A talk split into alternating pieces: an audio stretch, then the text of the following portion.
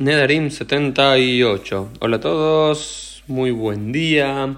Bueno, nuevamente nos retrasamos un poco en la entrega del DAFMI, unas nuevas vacaciones me hicieron retrasarme, pero espero pronto ya ponerme al día nuevamente. Nos encontramos al comienzo de la página 78a con algunas breves reflexiones alágicas sobre el tema de Atarat Nedarim, la anulación de los votos o la disolución de los votos. Y lo primero que se nos dice es se permite hacer una disolución de los votos por tres personas comunes, por tres legos, no tienen que ser rabinos, no tienen que ser expertos, no tienen que ser dayanim, no tienen que ser jueces, sino que pueden ser tres judíos mayores de edad que no sean expertos en el tema, pero que frente a ellos tres se pueden disolver los votos siempre y cuando entiendan de qué se trata todo el concepto. No hace falta ser muy eh, expertos en el tema. Ahora sí, Yahid Mumje, otro que se nos dice que pueden ser o tres personas comunes y corrientes, de a pie, como diríamos, o un Yahid Mumje, uno solo, pero que sea un experto absoluto. Entonces, si hay un experto absoluto en saber cómo disolver los votos, cómo hacer preguntas para llevarlos a una disolución, esa persona solo puede hacerlo, pero ya desde los tiempos del Rambam, o incluso anteriormente, se dice desde el tiempo de los Goganim, sí que ya en nuestros días no existe un eh, Yahid Mumje, un experto que pueda hacerlo solo, por lo cual siempre se hace cuando se disuelve un voto en presencia de tres. También la 68 aparece una idea muy interesante, es eh, Ekdesh.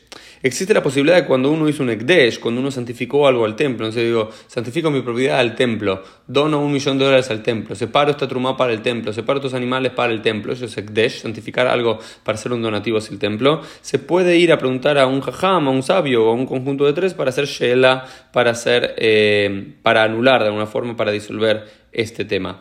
Pero hay una diferencia entre Sheelat eh, Nedarim y Shelat Ekdesh. Shelat Nedarim es una mitzvah.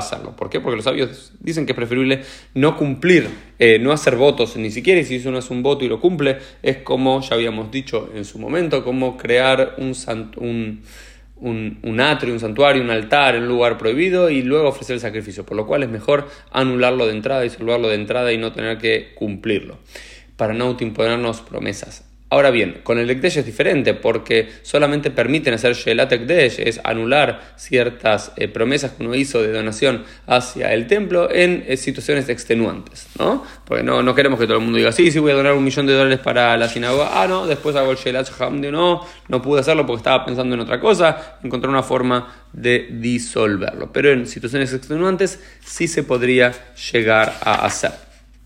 Y luego eh, pasamos simplemente a la página 79a, a la primera parte, porque es el final del capítulo 10 y luego va a seguir eh, en el comienzo del capítulo 11, en el cual se nos dice batelet. El famoso dicho en español, el que calla otorga, también se lo entiende en la tradición rabínica, en especial en relación al tema de los nedarim de las promesas, cuando dice que Kayemet, que cuando un marido o un padre hacen silencio frente a una promesa, un voto, un neder emitido por su hija o por su esposa, el silencio de él es mecayement, hace cumplir, ¿no? ratifica aquel voto, pero shtika no me batelet, el silencio no lo anula. Entonces entendemos por ese silencio que está ratificando el voto, como decimos en español, el que calla otorga y se lo permite.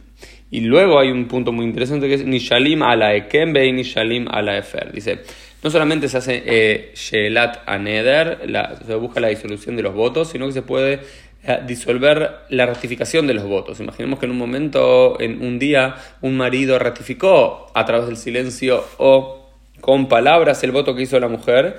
Eh, luego el marido puede ir hacia los jajamim y preguntar y buscar la forma de anular, de disolver aquel, aquel aquella ratificación, aquel, aquella ratificación que él hizo, y luego que los sabios lo anulan o disuelven, puede él ir y disolver el voto de su mujer o de su hija. Pero Eini Shalim la Efer, pero si uno anuló ya el voto de su hija o de su esposa, después no puede buscar anulación para, el, eh, para tal caso, ¿no es cierto?